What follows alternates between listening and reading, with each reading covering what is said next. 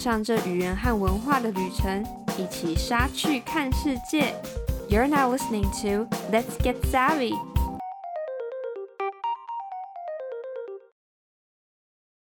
Hi, I'm Savannah. 欢迎回到我们每周英文时事的什么新东西？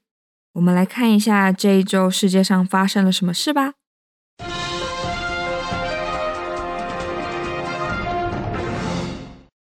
首先，BBC 在十二月十六号的报道，马来西亚山崩，至少有二十一名露营客死亡，以及更多人员下落不明。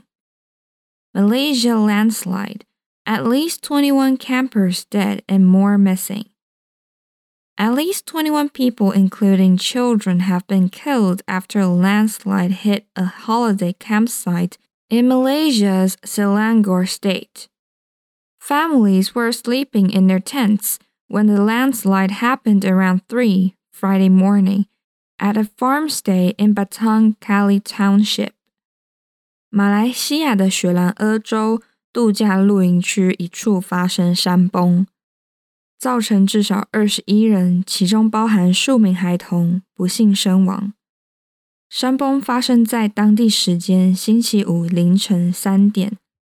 在巴当加里镇一家有露营设施的有机农场，当时很多家庭都还在帐篷里睡觉。Hundreds of rescuers spent Friday digging through mud to find survivors. The farm's managers said at least 30 children and 51 adults were registered for an overnight stay.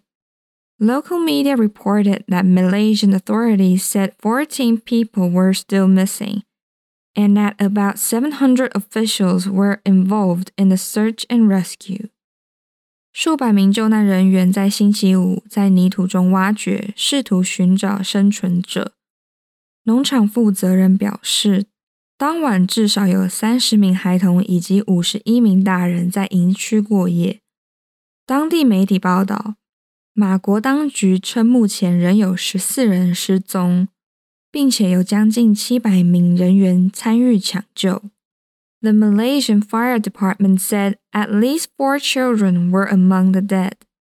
More than 20 primary school teachers and their family members were at the campsite, according to a New Straits Times report. 马来西亚消防局表示。 死者当中至少有四名是孩童。根据《新海峡时报》报道，有超过二十位小学教师以及他们的家属在营地。Malaysia's Fire and Rescue Department said a 30 meter high slope impacted the campsite in a terrible tragedy. Government authorities noted that the landslide involved about 450,000 square meters of soil. Local government development minister said the camping site had been operating illegally. He also ordered all high risk camping sites, those located along rivers, waterfalls, and hillsides across Malaysia, to be immediately closed for seven days. 马来西亚全国消防及拯救队表示， 一个三十米高的山崩撞击了营地，造成了可怕的悲剧。政府当局则指出，土石流涉及了将近四十五万平方公尺的土壤。地方政府发展部部长指出，该露营地一直都在非法经营。部长也表示，他已经下令全马来西亚所有高风险的露营地，那些位于河边、瀑布。及山坡上的营区立即停业七天。The Deputy Prime Minister also echoed the message, warning that the weather was expected to worsen in the coming days. We have to learn from what has happened today, he said. 马来西亚副首相也对于这个公告表示认同，并且警告接下来几天天气还会持续恶化。他说。 我们必须从今天发生的事情中得到教训。It is unclear what triggered the landslide, which happened in a forested hill area next to the side of the road in Batang Kali, close to the Genting Highland region. Locals reported some light rain, but no heavy downpours or any earthquakes in the lead up to it. However, monsoon season is currently underway in Malaysia. 山崩发生在马来西亚旅游胜地云顶高原的巴当加利公路旁。目前仍不确定导致这场山崩的意外主要原因。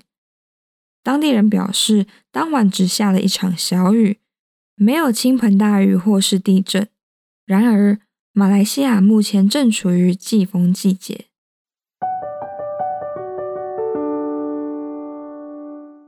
再来，CNN 在十二月十四日的报道：，刚果首都金沙萨洪水至少造成一百二十人死亡。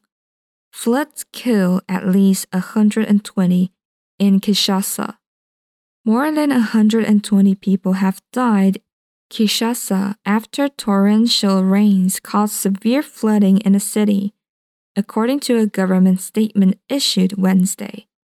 The rainfall began on Monday and continued throughout Tuesday, it said.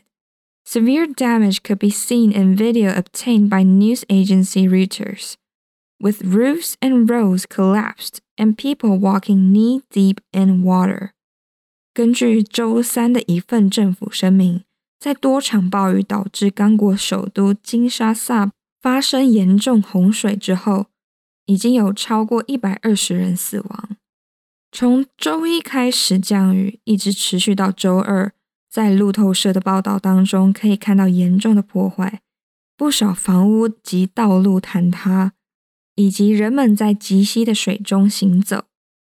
Congolese Prime Minister Jean-Michel Samalukonde chaired a crisis meeting Tuesday evening with several local and police officials.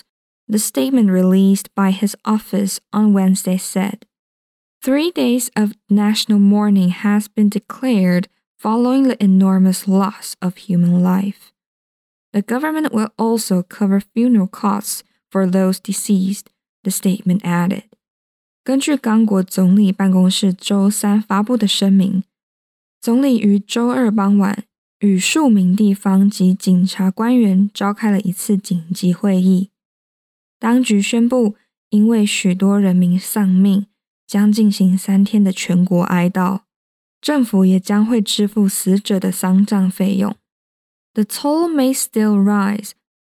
Health Minister Jean-Jacques Mbungani Mbanda told Reuters the ministry had counted 141 dead, but that the number needed to be cross-checked with other departments. Images posted on Twitter by Congo's government spokesman Patrick Muyaya showed a major road that appeared to have subsided into a deep chasm, with crowds staring at the damage. 伤亡人数仍有可能持续增加。卫生部长与路透社透露，目前已统计出一百四十一人死亡，但是实际数字需要与其他部门确认。根据刚果政府发言人在推特上发布的一张照片显示，一条主要道路似乎已经陷落成一条深渊，群众无助凝视这场灾害。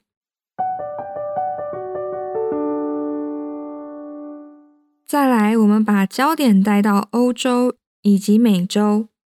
DW 在十二月十六号的报道，乌克兰总统泽伦斯基将获得二零二三年的查理曼奖。Zelensky will receive 2023 Charlemagne Prize. Ukrainian President Zelensky and the Ukrainian people will win the 2023 Charlemagne Prize。Al Jazeera 在十月十五日的报道，出于安全疑虑，美国立法者将考虑对 TikTok 进行限制。U.S. lawmakers more restrictions on TikTok over security concerns。U.S. lawmakers have voiced concern that user data could be accessed by the Chinese government. BBC 在十二月十六号的报道，布里克斯顿学院三人在音乐会推挤中受重伤。